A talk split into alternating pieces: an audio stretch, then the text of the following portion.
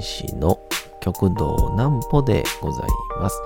皆様7月の27日も大変にお疲れ様でございました。お休みの準備をされる方、もう寝るよという方、そんな方々の寝るをともに寝落ちをしていただこうという講談師、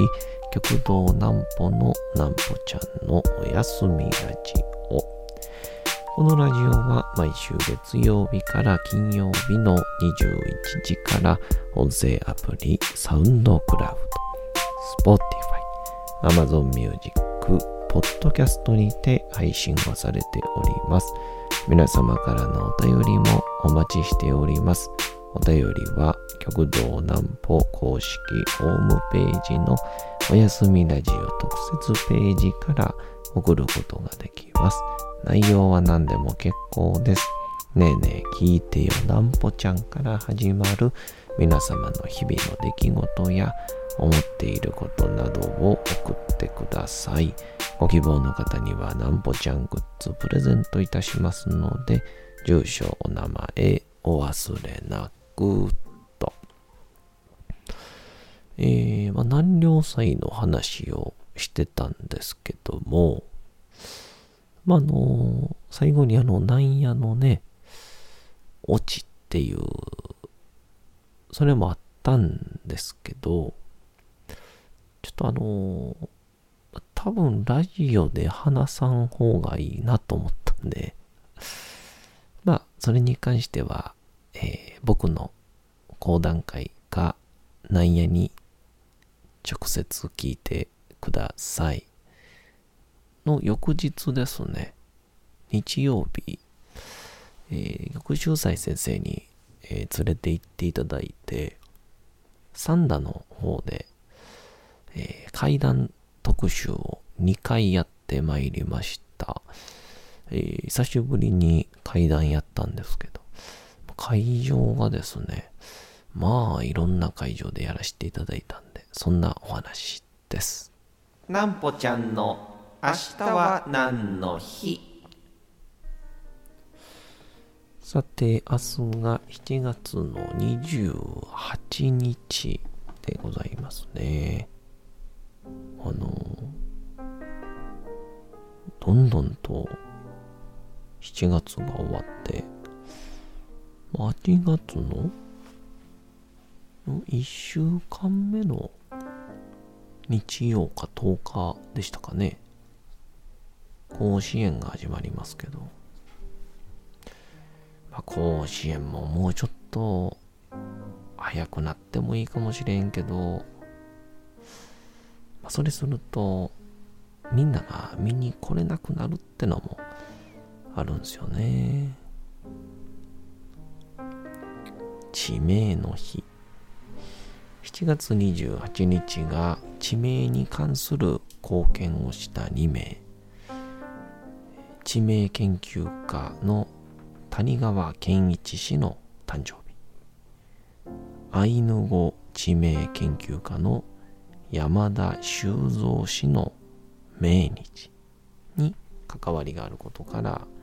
日本地名愛好会が記念日に制定をしておりますちなみに諸説あるものの北海道の地名となっている多くはアイヌ語が元となっていたり派生したケースが多くアイヌ語の、えー、札幌は札幌ペツ。札幌ペツ。乾いた大きな川というのでの言葉が札幌になって砂浜の中の川っていう意味でおた、おる、ない。おた、おる、ない。が、小樽になったり、沼の奥にある川という意味で、と、まく、おま、ない。と、まく、おま、ない。とまこまいみたいな。水流、河川、海流に関するアイヌ語と似た発音をする地名が多数存在をしておりますということなんですけどあの結構あの地名に惹かれる理由が結構最近なんか分かってきたというんでしょうか。あの各地のねいろんな地名とか聞いてるとあの河内長野とかねあの昔は湿地帯で至る所にこうまあ池まではいかないですけど川っぽいのがちっちゃくあってその内側だったから河内ですよとか、ま、諸説ありますけど梅田は埋めた場所やから埋めた埋めた梅田とかね。心斎橋はまあこれ有名ですけど心斎橋の橋がかかっていると。でこれをもっとこう遠くに行くとね東京の新木場とかになってくると当時火事が多くてですぐに建て直す必要があるから新しい木を常にストックしていた場所。だから新しい木の場所で新木場とか。火事がこう連鎖しないように。家同士の距離を空けて道を大きくしたから広小路ね。上の広小路みたいな。なんかそういうのってめっちゃ面白いなと思いましたね。うん。そういうので覚えておくと結構地名って忘れないよなとも思いますよね。っていうので日曜日の怪談特集が、えー、まず一つ目が前回にも活かしていただいたサンダはあれはちょっとあいおいにも近いのかな？えー、B リュードさんというところで、えー、まず階段を B リュード講談会。で江、島屋騒動というですね、階段をやらせていただいて、で、まあ、地域の皆様にもお集まりをいただくような階段でしたから、まあ、ちょっとこう、なんて言うんでしょう。まあ、序盤は枕で、まあ、みんなちょっと笑ってもらいながら、まあ、いよいよ途中から本編にがっつり入って、まあ、飯島屋騒動という、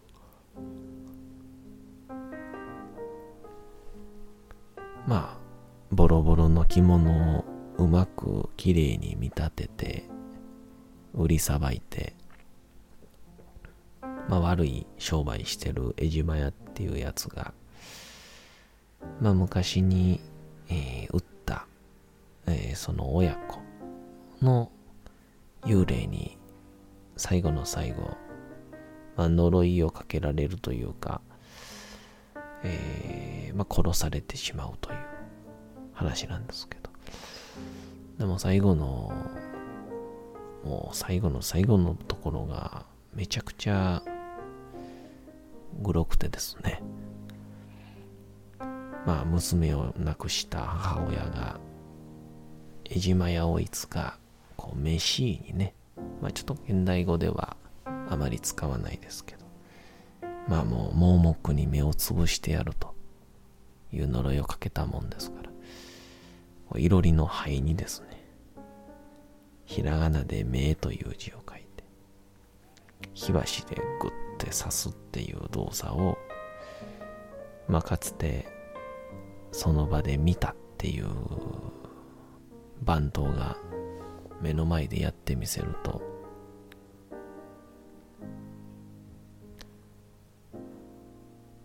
ジエモンの命が火箸で刺されるように痛い。で、両眼を抑えながらもだい苦しむっていうですね。ちょっと子供には見せられないネタなんですけど。えー、これをまずやりまして。よう話ができてますからね。もうお化け屋敷みたいな感じで、まあ、怖いももちろんちょっと驚く的なね内容になってるんですけど。でまあ曲秀才先生が王居と幽霊というですねどちらかというとこうちょっと切ない物語をやってくださいまして。なので、まあ、怪談企画といえども、えーまあ、僕の、まあ、本格的な怪談に加えて先生のちょっとだけ、えー、ほんわかと早く涙ポロッとしちゃうようなそういうような物語を楽しんでいただいた。まあ、マダムたちも非常に大喜びの回でございましたけど。で、その次に行ったのが、イケイケ親父農場っていうですね、あの、梅ちゃんさんという方がやってらっしゃる親父農場みたいなとこなんですけど、キャンプもできたりとか、水も Wi-Fi もあるみたいなとこなんですけど、そこの大きな小屋みたいなところでですね、えー、講座を作っていただきまして、で、階段特集ですから、この照明とかもですね、もうめちゃくちゃ怖い感じに仕立てまして、で、一応演出家さんもですね、なんかこう、なんか依頼をしたのか、こういう設定で、えー、舞台に上がってくださいっていう。なんか玉山は、講談に追われてる人っていう設定なんですよね。なので、こう息を切らしながら講座に到着をして本編に入るという。うん。で、僕は殺人鬼という設定で、あの、骨ならチェーンソーやったんですけど、チェーンソーがさすがにないので、電の子を持って血に染まった手ぬぐいを垂らしながら無言で登場するっていう設定なんですけどね。ちょっと僕の中ではあの僕のちょっと力不足で落とし込めることができずなかなか絶妙な空気で講談が始まったんですけどまあまあ楽しく照明がねもう高校と照明を焚いてくださっていたのでまあ、楽しくできたんじゃないかなと私は思っておりますがまあなんで本当に講談ってねまあ相当な物音がしない限りはうんあの物語に没入して聞くことができるんだなと思いましたね。えー、ですんで、えー、ぜひともあの、B リュードさん、池井京一農場さん、ぜひ普通に行ってみてください。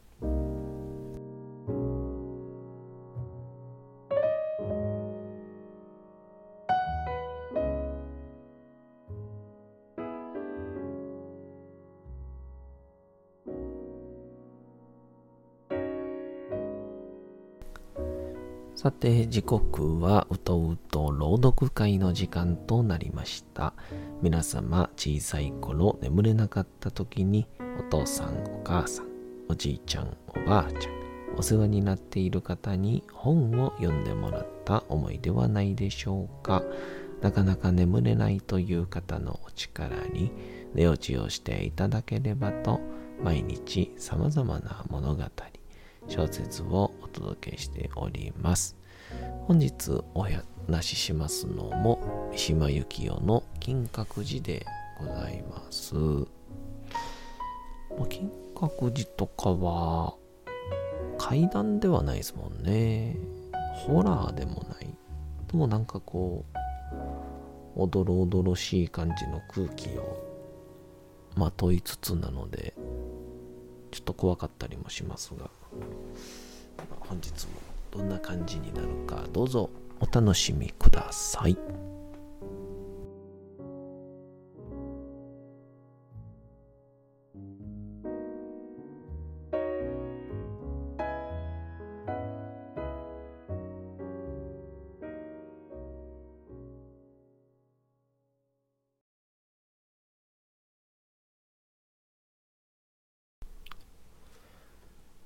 金閣寺三島由紀夫私はちらとその青さを見て不安に打たれた。この少年は私などとは違って生命の純潔な末端のところで燃えているのだ。燃えるまでは未来は隠されている。未来の闘神は透明な冷たい油の中に浸っている。誰が自分の純潔と無垢を予見する必要があるだろう。もし未来に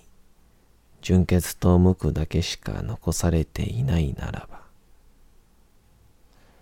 その晩鶴川が自分の部屋へ戻って行ってから、残暑の蒸し暑さに私は寝つかれなかった。天津さえ自得の習慣にこうしようとする気持ちが眠りを奪った。時たま私は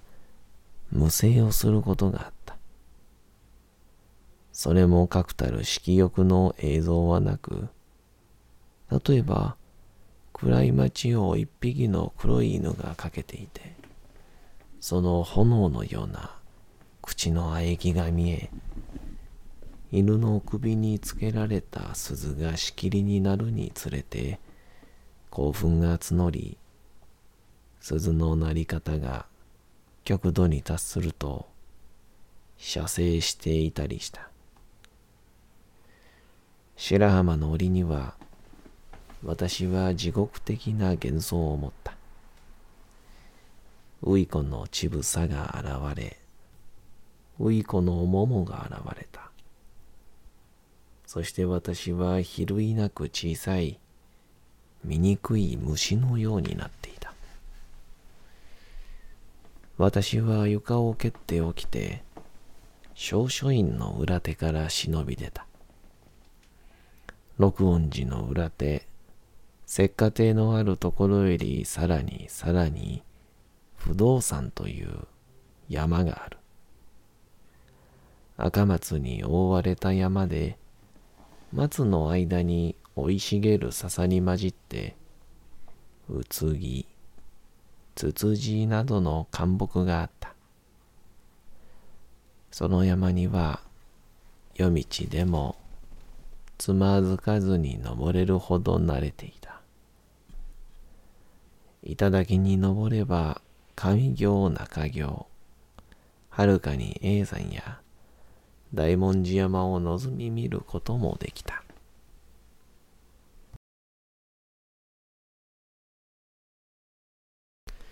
さて、本日もお送りしてきました、なんぽちゃんのおやすみラジオ。というわけでございまして、7月の27日も大変にお疲れ様でございました。明日も皆さん、街のどこかでともどもに頑張って、夜にまたお会いをいたしましょう。なんぽちゃんのおやすみラジオでございました。それでは皆さん、おやすみなさい。すやすやすやーん。